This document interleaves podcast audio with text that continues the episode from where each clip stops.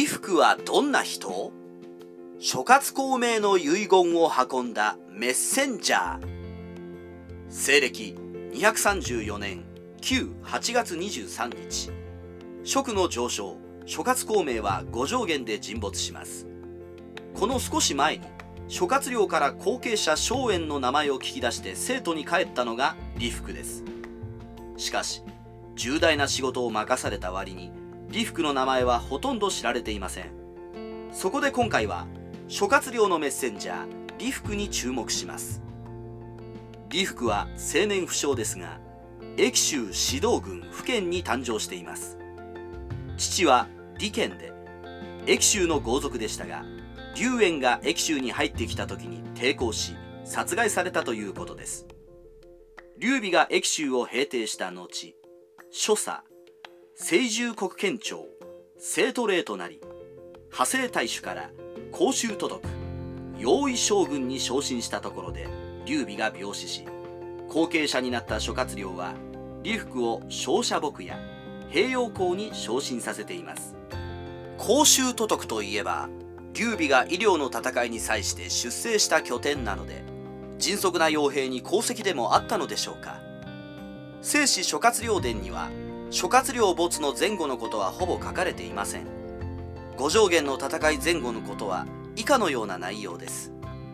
西暦234年春諸葛亮は大いに軍兵を率いて野国より出征して龍馬によって輸送し武功の五条原に拠点を置いて以南で退治。諸葛亮は兵糧不足を心配して持久戦を考え兵を分けて屯田した。軍隊は以南の百姓に混じり工作したが規律は厳正で少しもトラブルを起こさなかった。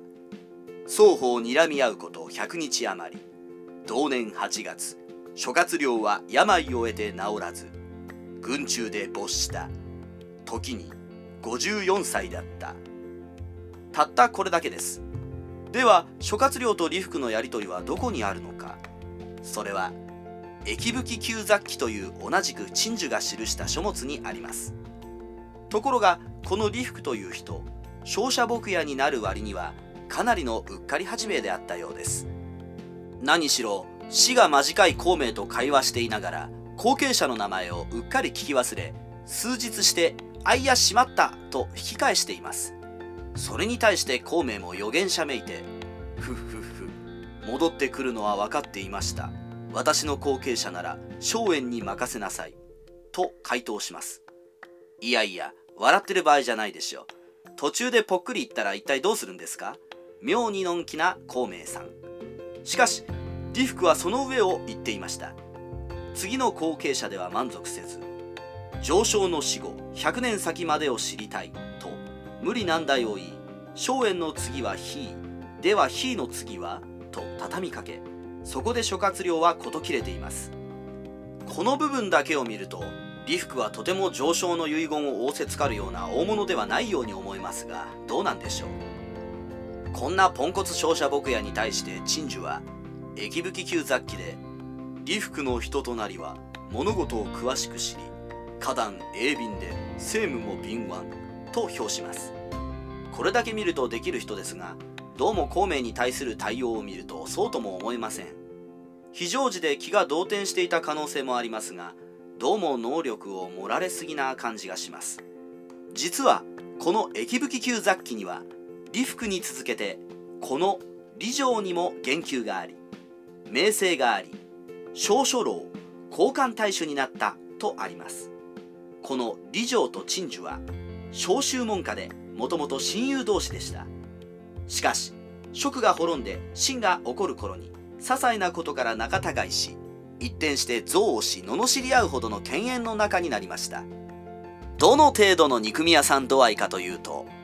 李城が秦に仕官しようと運動すると陳樹はいつも全力で阻止したほど。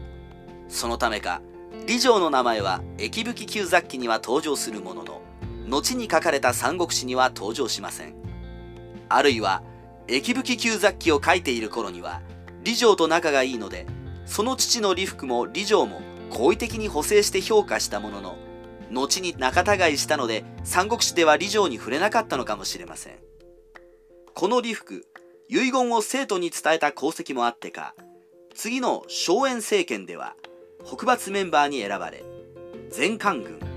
大将軍芝に任命され漢中の南帝城に駐屯していましたが238年に急死したようです。具体的にどんな功績を挙げたか不明ですがそれなりに軍人としては有能だったのでしょう。